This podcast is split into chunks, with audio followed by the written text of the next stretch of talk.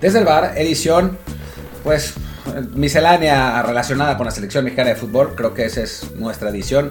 Es que no, no hay mucha información de muchas cosas. Eh, lo de los Eurobexas se nos pasó, así que ya vamos a hablar hasta la siguiente semana. Así que bueno, pues hablemos de las, la información que ha salido eh, recientemente de la selección. Ha habido algunas cosas que están interesantes y bueno, pues sigamos platicando de ellas. Yo soy Martín del Palacio y me acompaña Luis Herrera. ¿Qué tal Martín? ¿Qué tal gente que nos acompaña siempre? Como siempre también les recordamos que este programa lo pueden encontrar en Apple Podcasts, Spotify y muchísimas aplicaciones más. Por favor, suscríbanse en la que más les guste. Y si es en Apple Podcast, también nos encargamos un review con comentario, el review de 5 estrellas para que así más y más gente nos encuentre. Como también queremos que encuentren el Telegram desde el Bar Podcast. Ya saben por qué, para qué lo repito todos los días. Vamos mejor a darle a este episodio que creemos será cortito. Vamos a ver si resultó o no con temas de la selección, ninguno muy bueno en realidad, pero bueno, bueno en cuanto a que la noticia nos alegre o que nos este, ilusione, porque todo está para llorar, ¿no? Primero el tema de la Selecciones Nacionales, donde ya se filtra ayer los grandes cambios que la gente pedía, porque claro, si México fracasa en el Mundial, va a tocar fondo y entonces habrá grandes cambios en la federación, y el cambio tiene nombre y apellido, Rodrigo Árez de Parga, como director de selecciones nacionales. Sí, que es una noticia, pues, en fin, no es una noticia, no es la noticia que esperábamos, ¿no? por, decirlo de, alguna manera, si es, es un poco un bajón. Eh, recordemos que Ares de Parga fue eh, presidente del patronato de Pumas desde 2016 eh, hasta 2020, una etapa turbulenta, por decirlo de algún modo, llegaba después de que Pumas hubiera llegado a la final, la, la, hubiera perdido con Tigres, una final en la que Pumas la verdad jugó valientemente y estuvo a nada de sacar el partido, la, la pierden penales, y, y después pues llega con un equipo plagado de deudas, esa es la realidad, Pumas le debía a todo el mundo, y para saldarlas, Ares de Parga vende a todos los jugadores, ¿no? Esencialmente, eh, Pumas se queda, se queda sin jugadores, y además, bueno, el gran proyecto de Ares de Parga fue la generación de la cantera 2, eh, que fue, digamos, la reestructuración de la cantera, de, sabemos que los, los, campos de entrenamiento de Pumas están en una cantera, en una cantera real, y bueno, se, se reestructuró la cantera, que para sacar eh, mejores, eh, mejores jugadores y para tener mejores instalaciones. Sí se hizo el proyecto, sí,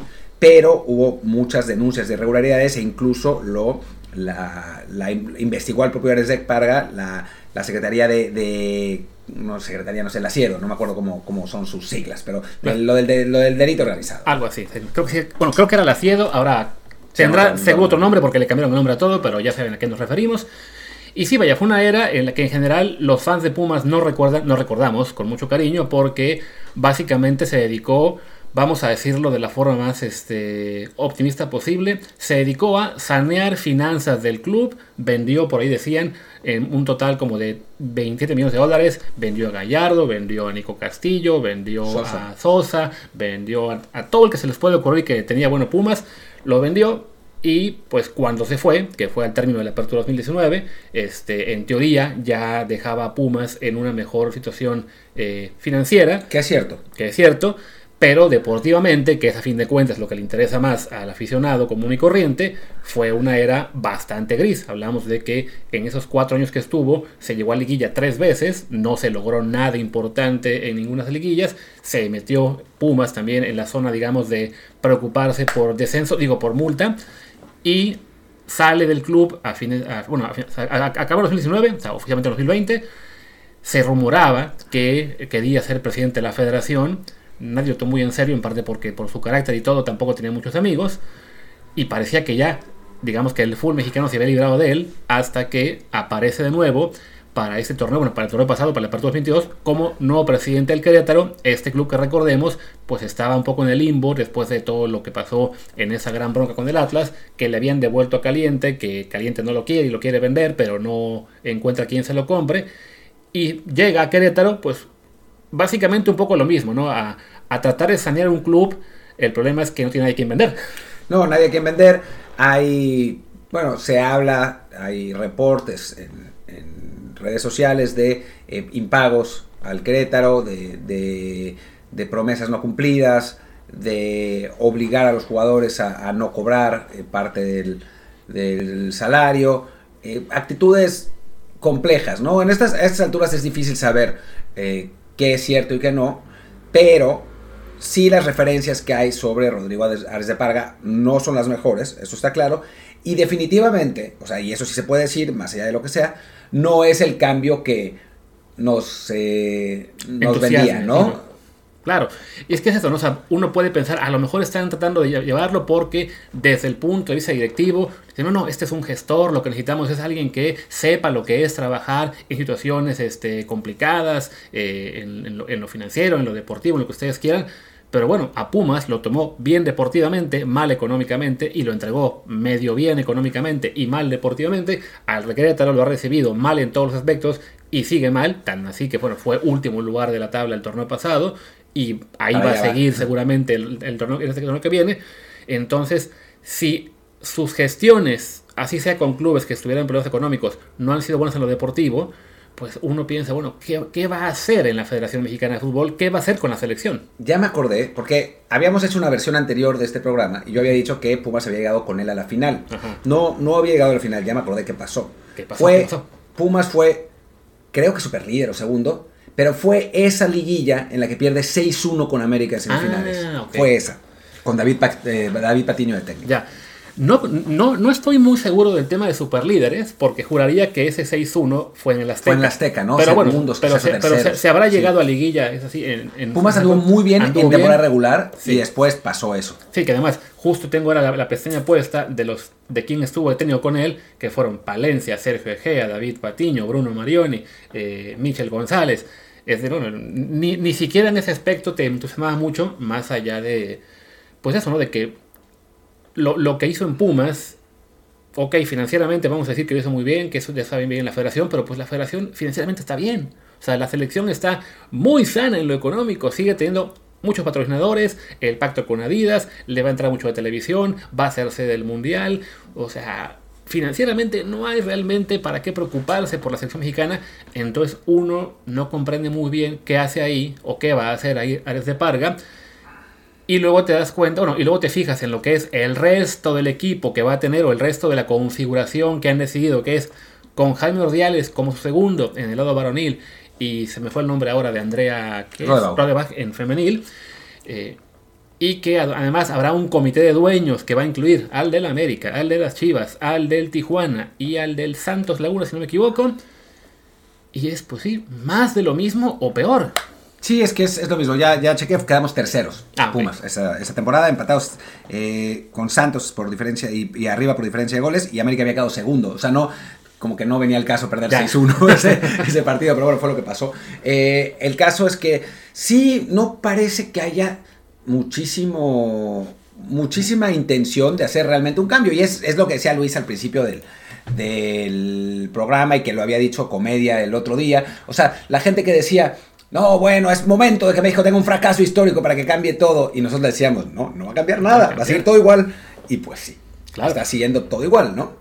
Hay una persona que me respondió en, en Twitter de que, ah, bueno, es que entonces el cambio tiene que ser que ni siquiera vayamos al mundial. Gran cambio. Pues gran cambio, pero ya estamos en el mundial, vamos Sí, a hacer sede. Y al siguiente mundial van a ser, también a este, ¿no? 48 equipos. O sea, ya no va a pasar nunca, creo yo, que México no vaya al mundial. Así que no va por ahí.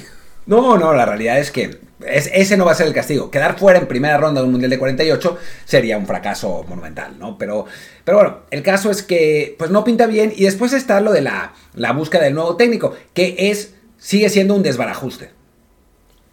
Y, sí, es, un, es un desbarajuste, perdón, porque todo el mundo da versiones diferentes otra vez, ¿no? Yo acabo de poner un tweet que ya, ya me, me lo están usando para, para amarrar navajas de nuevo, en la que pongo las distintas versiones, ¿no? O sea, pone...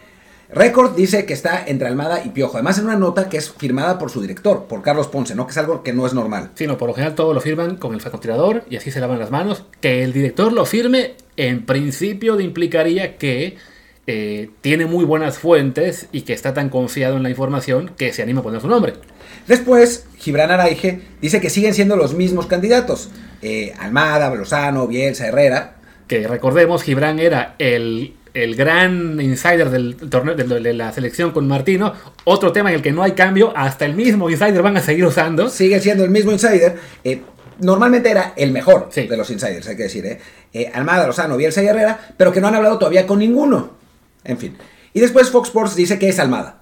Ya está. Pero que va a tener que esperar porque tiene contrato con Pachuca hasta final del torneo y entonces que Lozano va a ser el interino. Por otro lado, Marc Rosas dice que nadie ha hablado con Lozano.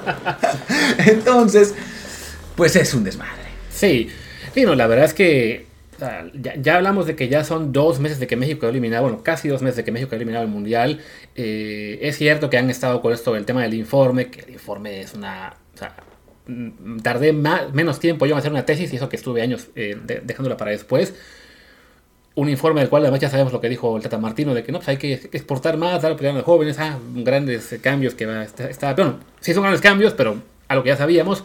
Entonces, como, como, que solo han ido todo demorando, demorando, demorando. Más bien que todo se ha enfocado en el pleito arriba, ¿no? En ver quién se queda en control de la federación y entonces ya esa persona decide quién va a ser el técnico. Y tienen ahí, pues sí, a Almada, al Jimmy, al Piojo en su campaña, que yo sigo creyendo que lo del Piojo es más campaña de él que otra cosa, que, que no, no, lo veo realmente como un candidato tan serio. Eh, igual me equivoco, como lo, pasa, ¿no? Pero, pero sí, sería para que la cosa fuera mucho más mucho más serio. Una cosa es que no, que, que no sepamos qué está pasando porque, ok, eh, lo están llevando todo realmente con mucho sigilo, pero en este caso cada quien le está filtrando a su ensayo favorito lo que se le da la gana. Sí, está rarísimo. O nada. O nadie le está filtrando nada a nadie. Que esa es otra opción, ¿no? Que pues la gente... O sea, a mí me dijeron dos cosas distintas y contradictorias. Sí. Por decirlo, por decirlo así. Tal vez nadie sepa realmente. O lo más escalofriante del todo, de todo es que tal vez no hayan hecho nada.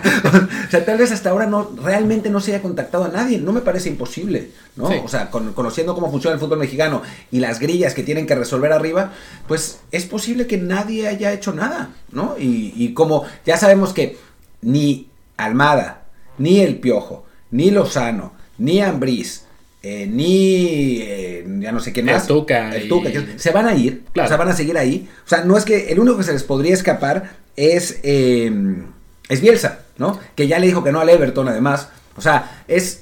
No, no, no hay prisa en su mente, ¿no? O sea, ¿por qué resolverlo? Mejor vamos a arreglar nuestras grillas. Y parece que ya las arreglaron con su comité. Sí, un comité que, insisto, es una cosa para llorar. El vomité. El vomité, que además la, lo, lo, destacado ahí lo que decíamos de que, ah, bueno, ya al que dejaron fuera es al Pachuca, por ahora, vamos a ver si no es más bien simplemente un intercambio ahí de favores que luego se sabrá qué fue.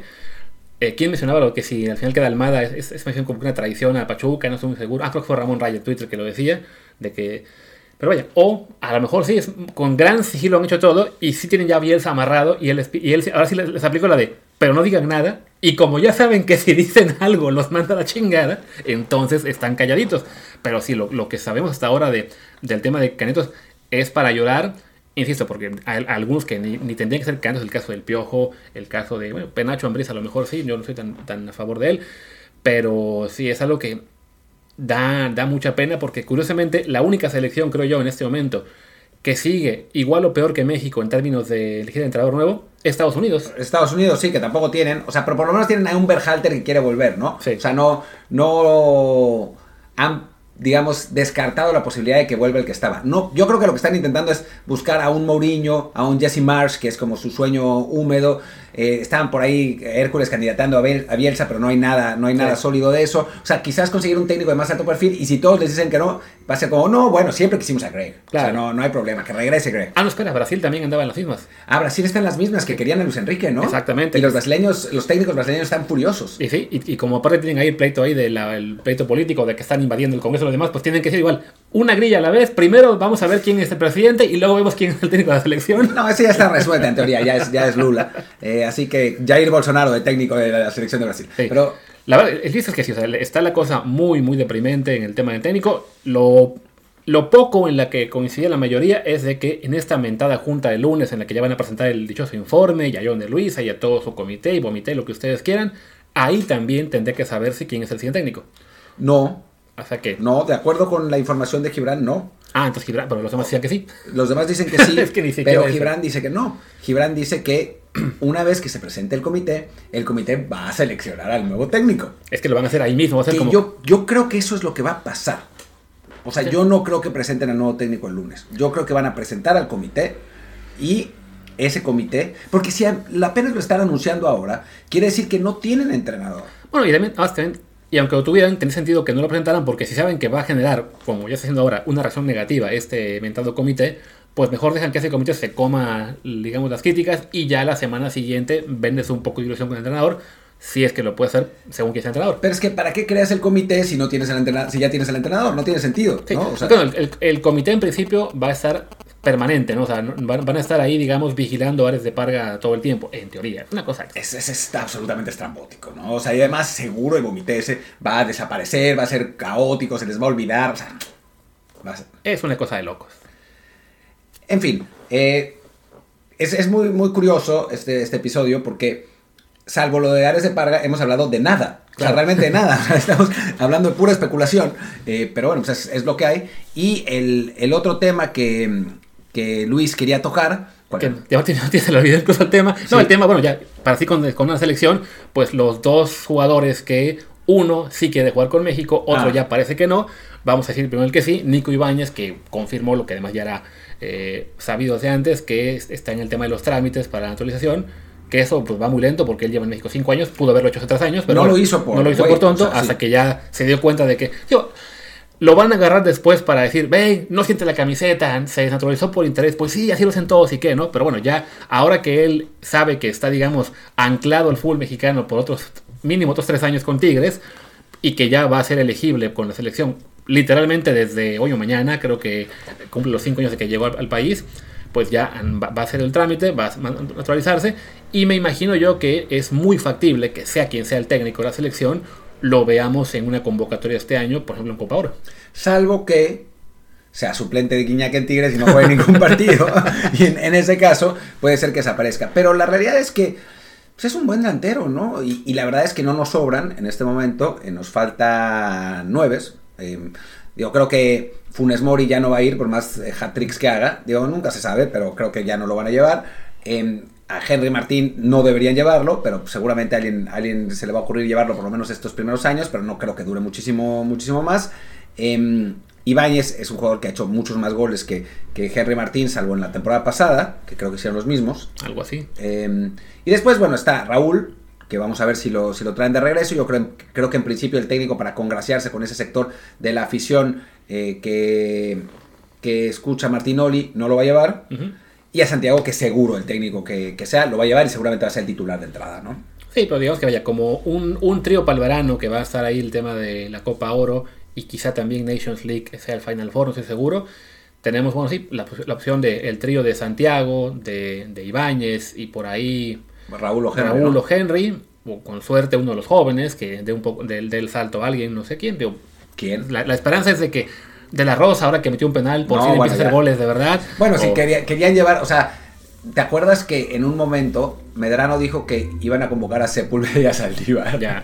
Digo, o a Macías, si por fin regresa, ya que va, va a regresar como en la jornada 6 o 7. Entonces, O sea, va a regresar, pero tendría que hacer un montón de goles. no, o sea, van a ser 10 jornadas, porque pum, Chivas no va a llegar a la liguilla. Entonces, si puede hacer, ¿qué será? 3, 4 goles en 10 partidos, yo creo que con eso, así de baja está la vara, podría tener alguna oportunidad.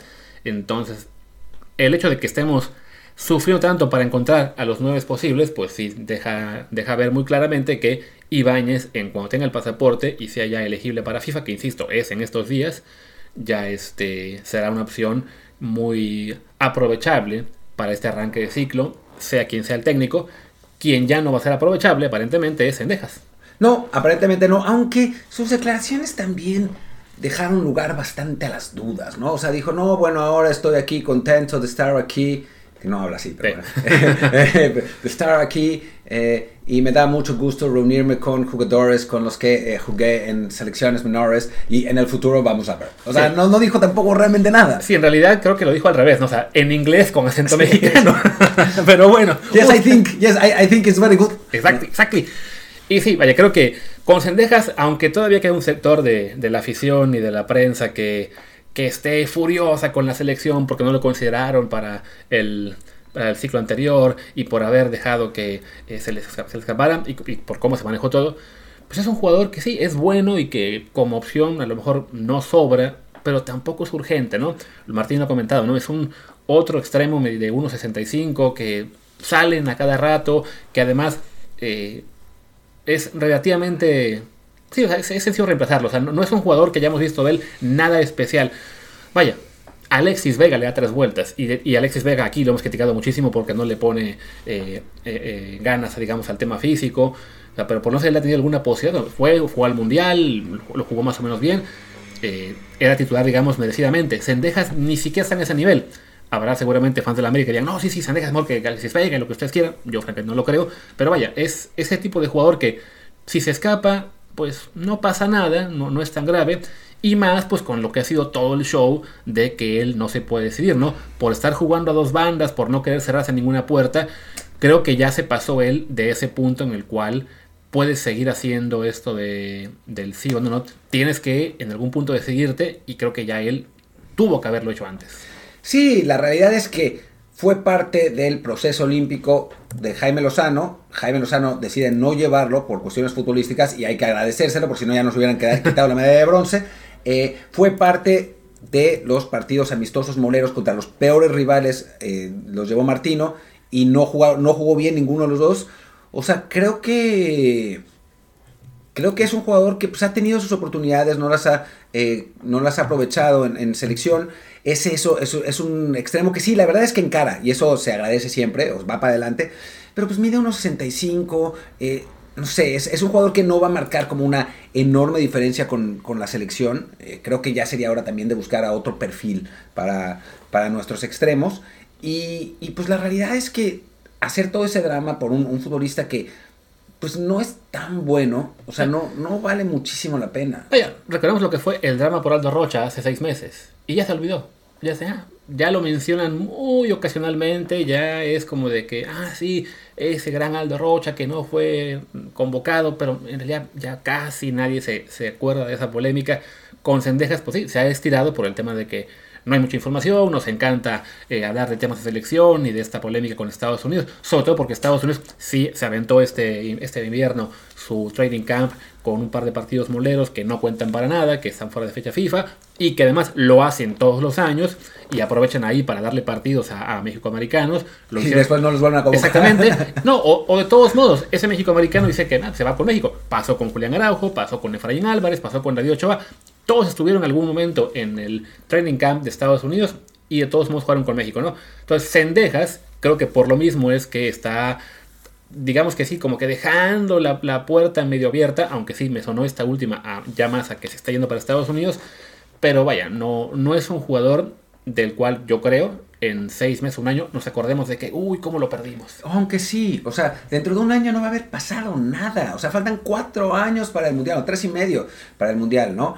Eh, no sé, yo le tengo más fe, por ejemplo, digo, y esto me van a querer matar, pero le tengo más fe a un Ociel Herrera que está siendo titular en Atlas, está marcando eh, diferencias, que mide 1.78, que físicamente es mucho más, eh, mucho más potente, que tiene 21 años, o sea, son, son futbolistas que por lo menos nos dan algo distinto a lo que tenemos actualmente, ¿no? Porque, pues como Sendejas está Laines, o sea, realmente. Y ojalá que Laines regrese al, al, nivel en el que estaba. Y en ese mismo ya creció, sí, ¿eh? Ya creció. Ya me un 80, ¿no? ya dijo según la Wikipedia. Ahí está, unos, desde que lo dije hasta ahora creció a un 80, así como Acevedo, que ya mide creo que 2.40 en este momento. Eh, digo, y, creo que, que digamos, el Piojo Alvarado es otra vez ese mismo tipo de extremos. O sea, de ese tipo de, extremos, así como buenos para Liga MX, eh, chaparritos, tenemos, pero para tirar por, la borda, ¿no? Sí, no, salen a cada rato. Para la gente que se queja de que, uy, no, el, el fútbol mexicano no genera jugadores. No, no, sí los genera. Simplemente algunos pegan uno o dos años y se acaban. Y, regresan a una, a una, medianía en la cual les alcanza para ser trayectoria en Liga MX, pero no para ser relevantes en clave de selección. Vaya, un caso que también estaba en América, Sebastián Córdoba. Tuvo su. Arrancó, si no en América, eh, no le fue bien, se fue a Necaxa, ahí despuntó, regresa a la América, tiene su gran momento en, los Juegos Olímpicos, regresa, se pelea o no lo quiere Solari, lo mandan a Tigres, tampoco le da muy bien ahí y ya va a acabar. sorry si me escucha algún familiar suyo, pero yo creo que va a acabar jugando en el Juárez o en el Mazatlán en un par de años y vamos a recordar un tiempo, ah, sí, miren, ese chico prometía.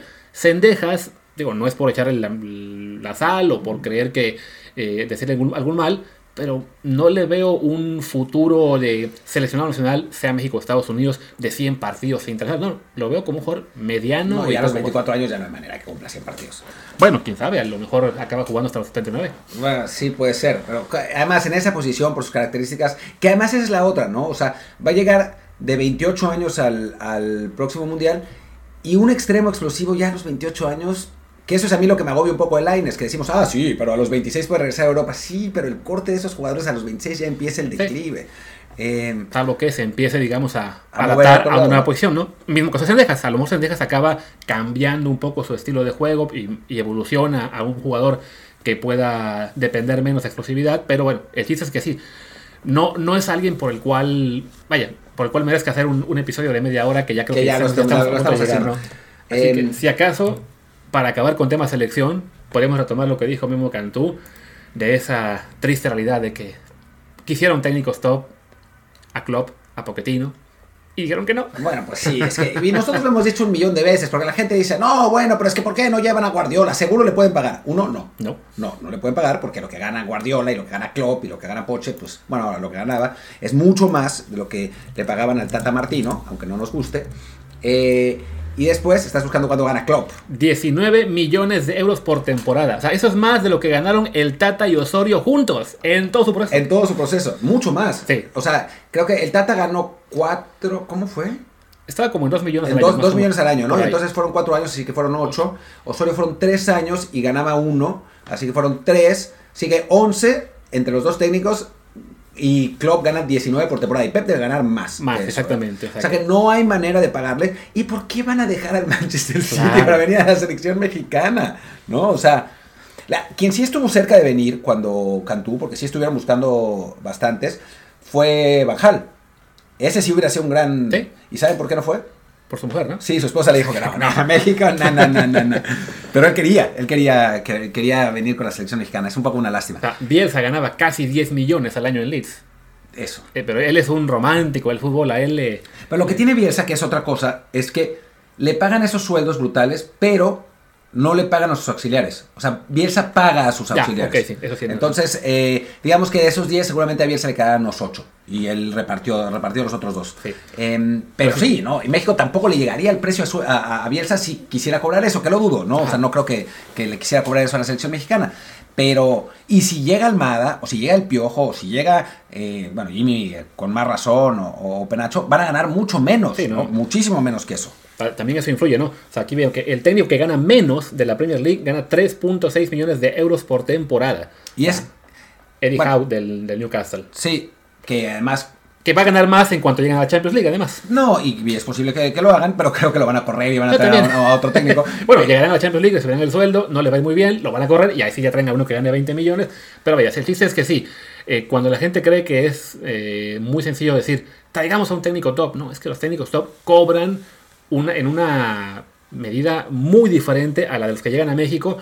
Mismo caso con los jugadores, ¿no? Ya para rematar, el tema de que se enojaban, porque es que ¿por qué Diego Lainez quiere cobrar 2 millones al año? Pues que son los, son los sueldos que una vez que llegas a Europa ya no son tan altos. O sea, que un jugador europeo o técnico europeo gane por arriba de los 2 millones es muy normal. Sí, aunque en el caso de, de Diego, pues la verdad, para su rendimiento, su salario sí era altísimo y por eso nadie lo quería, ¿no? O sea, Sí. es, es triste aceptar esta realidad, pero pues no, o sea, un, un- un jugador que rinde y tiene un salario de 2 millones de euros al año está bien. Un Claro. jugador que está en la banca constantemente y tiene un salario de eso, pues no. Pues no. ¿Sabes también que también es triste? Que se acabe el episodio. Sí, episodio. se acaba porque llevamos ya casi media hora de realmente no decir Nada. mucho. así Este, que- este fue un, un episodio de Seinfeld de, bar. Pero bueno, es selección mexicana, así que algo había que comentar. Ya mañana jueves, con suerte, habrá un poquito más de información de algo más interesante. Yo creo que no. Y si no, hablamos de la NFL y que ya viene la siguiente conferencia. No digas eso porque nos van a dejar de, de escuchar. Se, se Digo, nos cae el- hablaremos de fútbol. de- de- de- alguna cosa habrá, algún, algún bombazo de mercado, algo saldrá. Y si no, chequen futboltrans.com. Hago el comercial ya que estamos en eso. Diagonal ES. Diagonal ES, es cierto. Y pues nada, ahora sí ya, cerremos porque no hay nada más que decir. Nada más. Eh, yo soy Martín del Palacio. Mi Twitter es arroba martín de ELP. Yo soy Luis Herrera, el mío es arroba luisrha, el del programa es desde el bar POD, desde el bar pod. En Telegram estamos como desde el bar podcast. Pues muchas gracias y a ver cómo lo hacemos, pero hasta mañana. Chao.